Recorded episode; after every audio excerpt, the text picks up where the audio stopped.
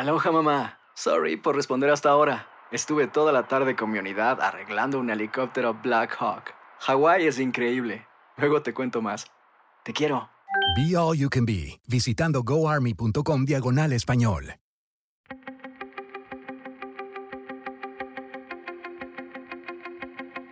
Temas importantes, historias poderosas, voces auténticas. Les habla Jorge Ramos y esto es Contrapoder.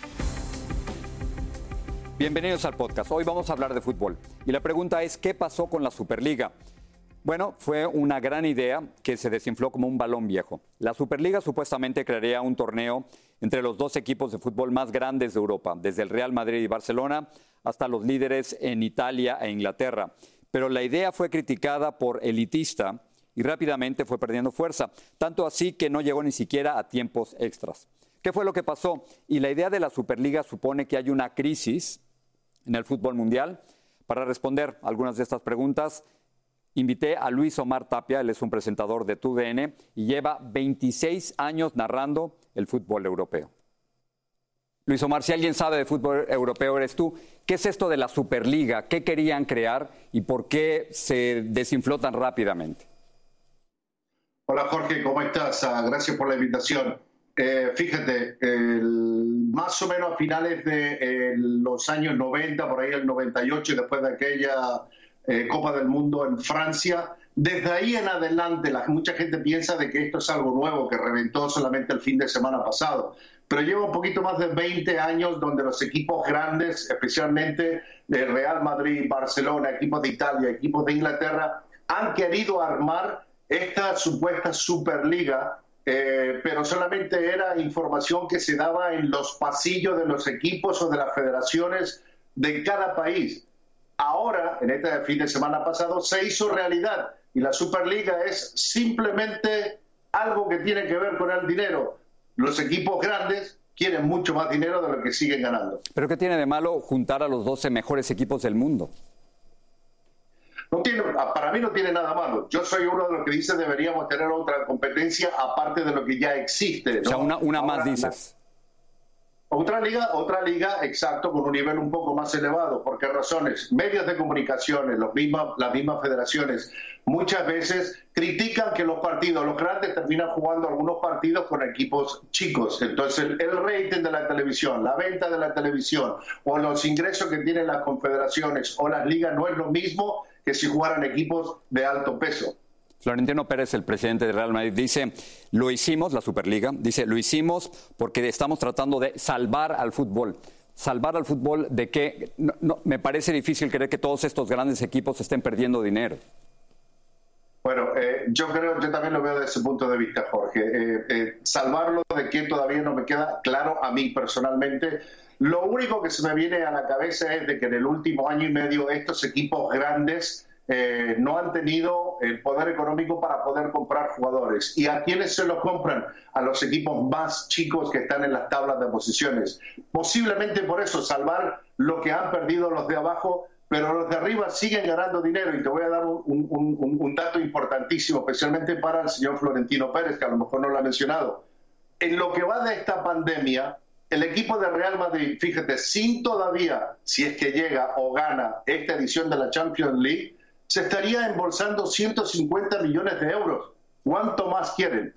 Pero ¿no será que le pagan demasiado a los jugadores? No sé cuánto gana Messi, por ejemplo. Bueno, eh, ese es otro tema también. Los equipos en el Barcelona tienen un presupuesto de alrededor de 700 millones de euros al año. Real Madrid está entre 600 y 700. Todos estos equipos superan, muchos de ellos, especialmente en Inglaterra, casi los mil millones de euros en términos de salarios para poder construir los planteles que tienen. Con el ingreso de los aficionados a los estadios no es suficiente y muchos de los equipos han sacado estadísticas que dicen que a veces ni siquiera con la entrada de los aficionados a un estadio lleno se puede, se puede pagar la operación, no los jugadores de fútbol, no el plantel ni el cuerpo técnico, sino la operación del club, los directivos, los empleados y todo lo que rodea al club. Se salieron los seis equipos de Inglaterra, se salió el Atlético de Madrid, se salieron los tres equipos de, Italia, el Juventus, el Milán y el Inter. ¿Qué queda de la liga? Eh, el Florentino sigue diciendo exactamente que no han desaparecido, pero que están en stand-by. Es decir, ¿esta Superliga podría revivir?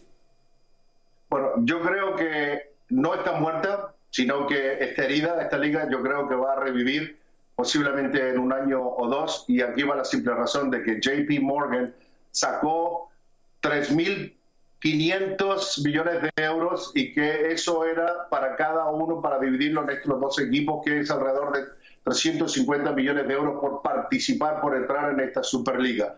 Si los equipos, estos dos equipos que firmaron un documento legal para ser miembro de esta liga, van a tener que devolver 350 millones de euros, porque esa es la cláusula de salida y el monto que JP Morgan dio por adelantado para formar este, este torneo.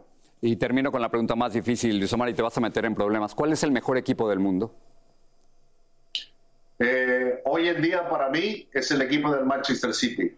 El mejor. Sí, hoy en día yo creo que es un equipo muy completo, eh, que tiene el cuerpo técnico, un cuerpo técnico fantástico y que tiene línea por línea, desde, desde el arco hasta la delantera, son jugadores fantásticos. Está. Luis Omar Tapia, gracias por estar aquí con nosotros, te lo agradezco. Muchas gracias.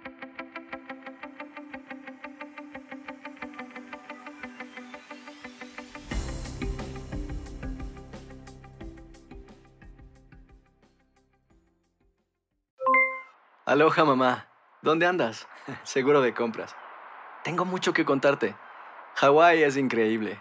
He estado de un lado a otro con mi unidad. Todos son súper talentosos.